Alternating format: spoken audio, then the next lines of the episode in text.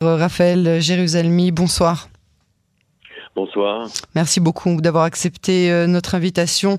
Euh, vous êtes ancien officier renseignement au sein de TSAL. Je rappelle par ailleurs votre dernier ouvrage, In Absentia aux éditions du Sud. Vous avez euh, entendu des bribes de la fin de ce témoignage poignant.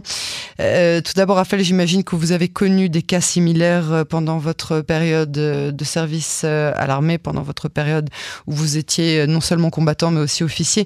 Qu'est-ce qu'on ressent dans ces moments-là? Euh, alors moi, je n'ai pas connu d'accident qui soit euh, fatal, euh, mais des accidents euh, graves. il faut bien comprendre que l'entraînement et la vie militaire sont dangereux. Il y a des dangers à tous les instants. ça peut être au cours d'un entraînement de tir à balles réelles où vous courez et derrière vous il y a d'autres membres de l'unité et on doit tirer sur un ennemi même imaginaire. Donc à l'entraînement, euh, c'est assez stressant de savoir qu'il y a des gens derrière vous qui sont armés avec des balles réelles. Il y a donc un entraînement constant, évidemment, euh, des soldats à travers le monde entier. Euh, ce qu'on appelle le, tir ami, c'est un accident assez courant. dans ce cas précis, il y a d'autres détails qui rentrent en, compte. c'est un cas un petit peu à part. mais dans, dans l'ensemble, dans l'ensemble, je veux juste comme vous me demandez mon impression en, tant que militaire, euh, c'est les risques du métier. Dirons-nous, euh, vous êtes euh, dans une armée, il y a des armes à feu, et donc il y a un danger permanent, soit face à l'ennemi, soit même de tir donc ami. dans ce cas précis, il y a d'abord le fait qu'ils sont deux, deux, personnes toutes seules, deux jeunes hommes, tout seuls dans la nuit, euh, dans un endroit pratiquement pas protégé, hein, euh, en pleine euh, campagne, face à un village palestinien. Il reste là huit heures. Hein. Donc là, à mon avis personnel, en tant qu'officier, ancien officier de salle, je trouve que c'est trop long. c'est beaucoup trop long de laisser deux personnes huit heures d'affilée et d'exiger d'eux une vigilance absolue sans compter le stress, car comme je vous dis, ils sont là vraiment euh, des cibles. Ce genre, ce genre de garde, ça se fait pas deux par deux justement? Oui, ça se fait deux par deux. Mais je veux dire, moi j'ai vu par exemple nombre de fois euh, à Gaza ou à Hébron euh, deux soldats, jeunes soldats, à des carrefours en pleine casse-bas, protégés juste par un petit trempe de béton. Donc c'est extrêmement dangereux, il faut être vigilant à tous les instants, il faut être prêt à appeler des renforts si, si nécessaire, et il faut avoir surtout confiance l'un dans l'autre. Euh, et, comme je le dis et le répète, euh, deux heures, quatre heures, euh, deux heures tout seul, quatre heures si vous êtes à deux, mais huit heures, même si vous êtes à deux, il faut absolument que le sergent ou le lieutenant passe au moins toutes les heures ou toutes les deux heures pour vérifier que les soldats sont bien éveillés, que tout va bien. Il faut qu'il y ait une surveillance constante. Il me semble véritablement que l'armée doit réfléchir euh, à ce nombre d'heures en pleine nuit, 8 heures euh, dans un endroit en race campagne, euh, ça me paraît exagéré. Je pense qu'on peut appeler des réservistes ou avoir un roulement autre de 4 heures. Oui, c'est ça. 4 heures, ce serait plus, plus raisonnable selon vous. Alors, il y a une enquête préliminaire qui, qui vient de, de, de commencer. Comment est-ce que ça se passe d'habitude, ce genre d'enquête? Alors, c'est une enquête de la police militaire. Dans ce cas précis, il n'y a pas de témoins.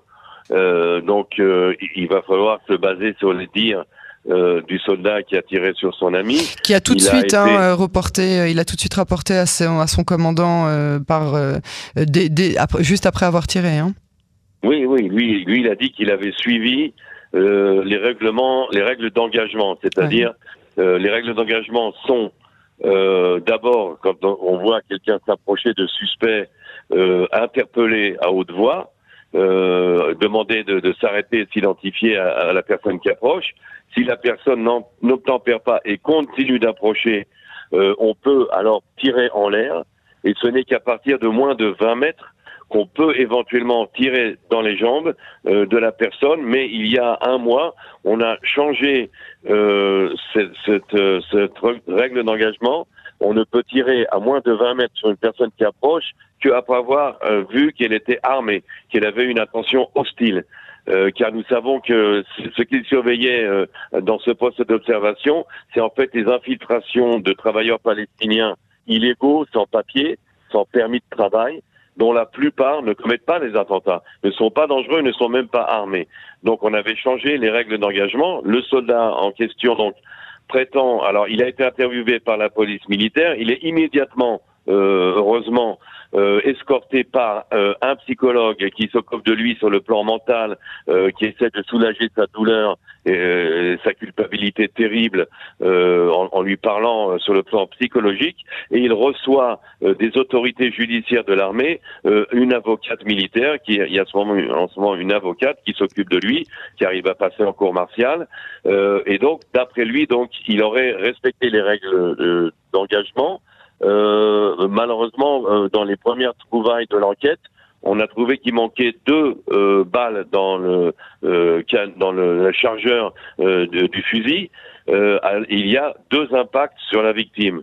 Donc on ne voit pas quelle balle aurait été la balle tirée en l'air dont il parle.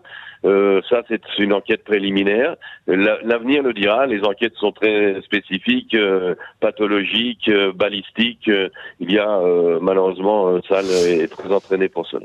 J'arrive pas à comprendre quand même la situation pour avoir été moi-même un petit peu alarmé. Je, je, me rappelle de ce qu'on nous avait appris à l'époque.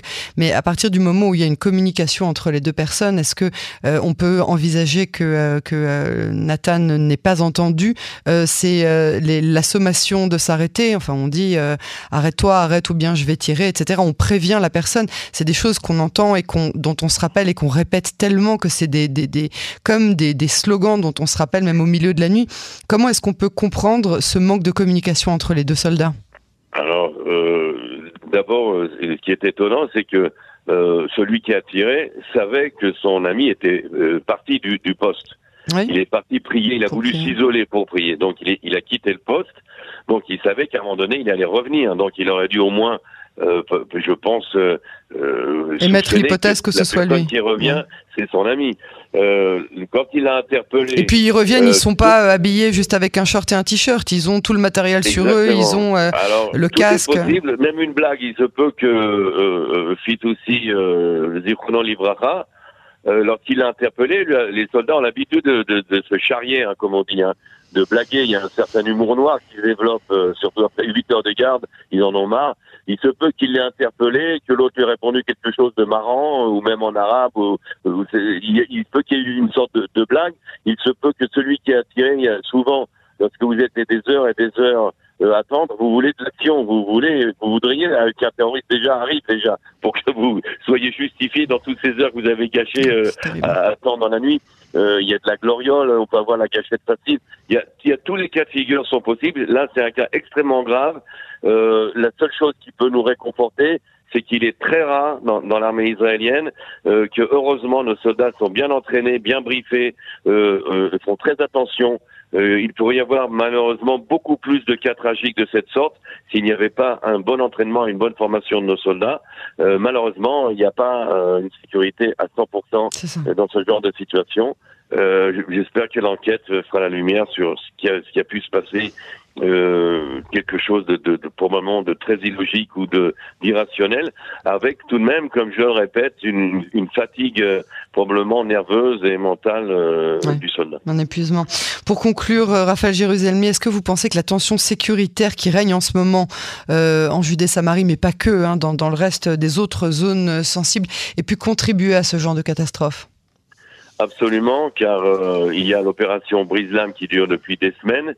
Il y a donc un effort intense euh, de l'armée, euh, surtout en Judée-Samarie, de coups de filet en pleine nuit, d'opérations extrêmement dangereuses. N'oublions pas que ces soldats, ces deux soldats viennent de l'unité Kfir et Givati, donc des unités très entraînés euh, qui, qui, prennent beaucoup de, de, risques, mais ça fait plusieurs semaines donc ils sont sur les dents à la poursuite de terroristes extrêmement dangereux, euh, qu'on leur jette des cocktails Molotov, euh, qu'on qu'on met leur tire même dessus. Ils sont à cran. Voilà, ils sont à cran, ils ont, ils sont à nerfs. Euh, il y a, il y a énormément de circonstances atténuantes euh, pour le soldat qui a tiré sur son ami. Il est évident qu'il n'en avait pas l'intention et qu'il y a eu ici euh, euh, un problème nerveux ou psychologique, même de quelques secondes. On, on, le saura. Les psychologues vont lui parler. On va essayer de voir ce qui a pu se passer dans sa tête à ce moment-là.